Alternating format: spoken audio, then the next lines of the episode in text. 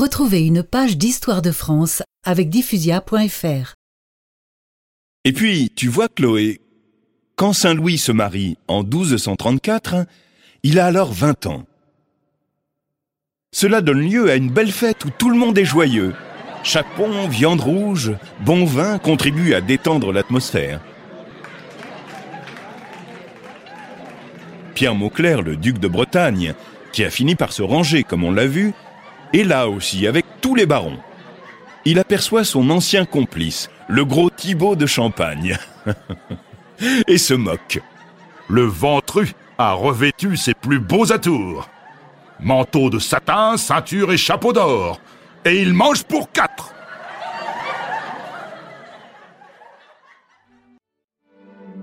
Vous voyez, mes enfants, la vie sous Saint-Louis n'est pas aussi stricte qu'on peut l'imaginer.